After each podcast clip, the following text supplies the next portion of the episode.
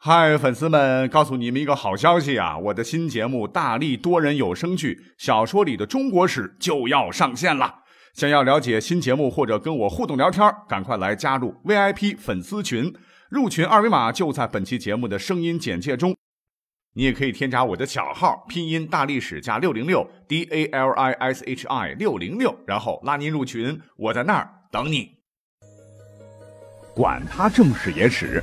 这里只有大历史，大力讲的历史正在播出。欢迎收听本期节目，来继续我们的这个系列吧。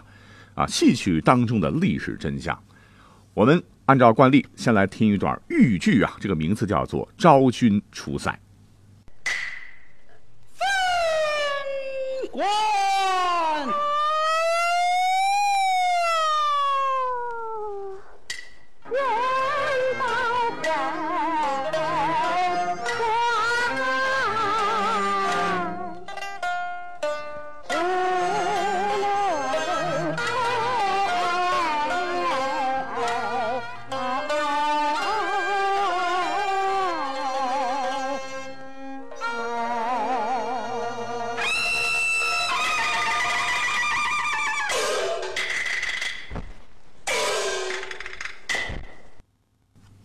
先来介绍一下这个豫剧啊，这个豫剧呢起源于中原河南啊，是中国五大戏曲剧种之一，中国第一大地方剧种。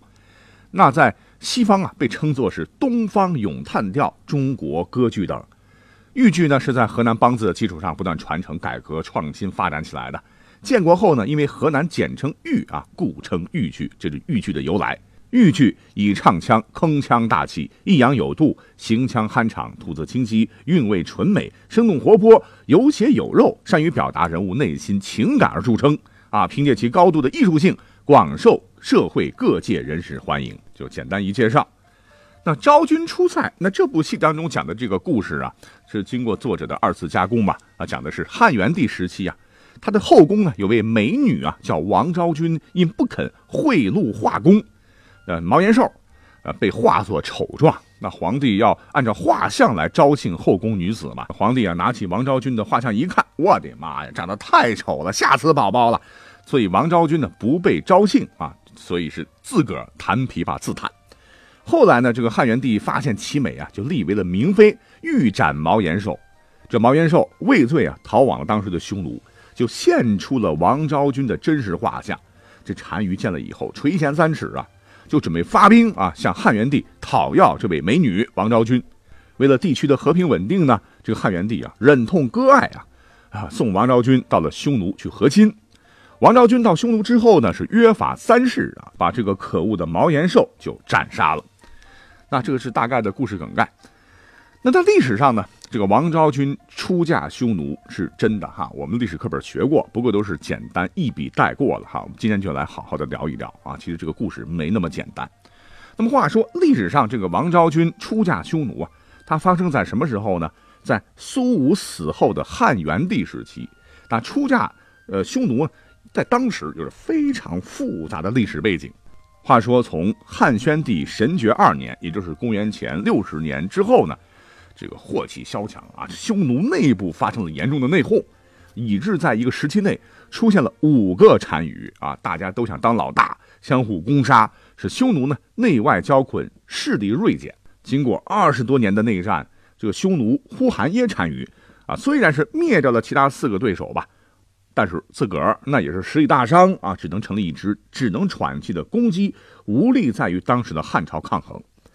根据《汉书·匈奴传》记载，到了汉元帝晋宁元年，就是公元前三十三年的正月，就呼韩耶单于呢主动请求啊第三次朝见当时的汉朝皇帝啊，并且表示自个儿呢愿做汉朝的女婿，咱们就休战吧哈，永远和平。汉元帝呢经过甄选吧，就将后宫女子王昭君许给了呼韩耶单于。呼韩耶单于非常高兴啊啊！这皮肤多嫩呢，多白呢，比起我那些老婆真是大美人啊！而且这汉朝皇帝给我面子啊，他是非常高兴啊，表示要永远与汉朝保持友好关系。这段记载呢，在《汉书》当中非常简单。那有关于王昭君的情况啊，也没有做更多的介绍。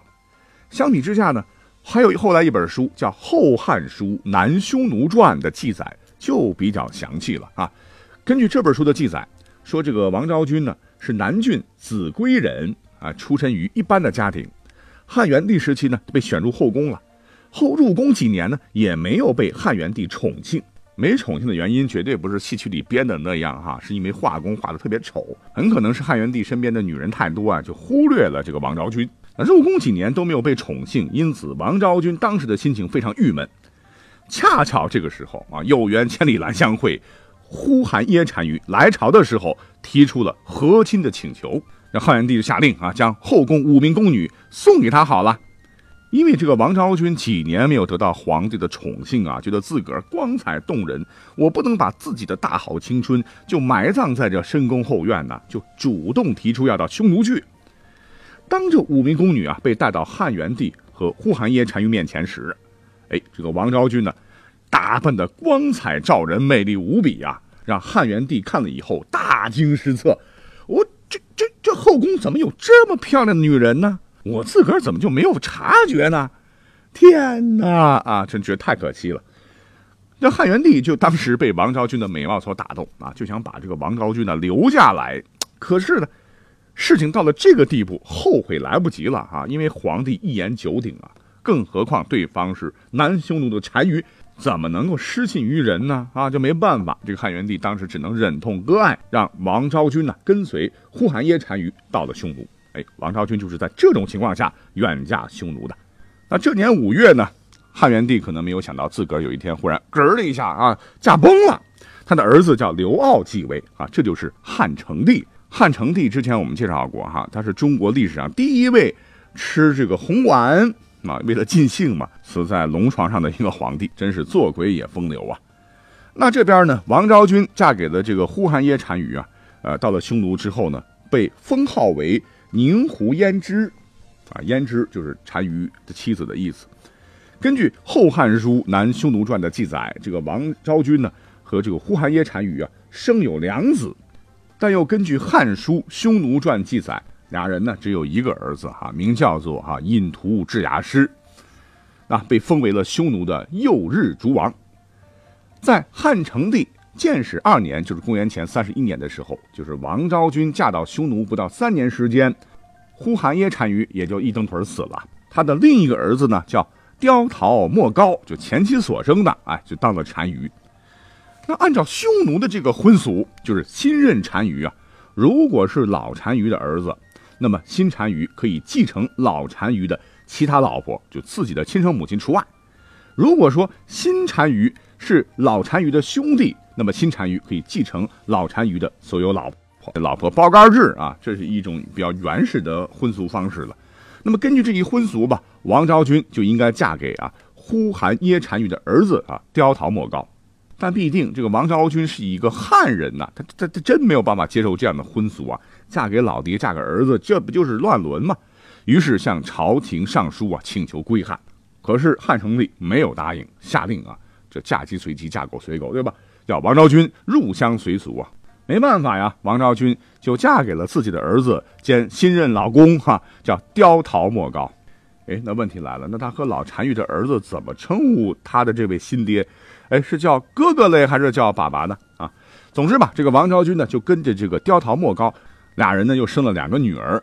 大女儿长大成人以后呢，就嫁给了匈奴贵族啊，叫修仆氏。那二女儿嫁给了匈奴的大族啊，叫当于氏。哎，要说王昭君呢，这个命运也是多舛呐。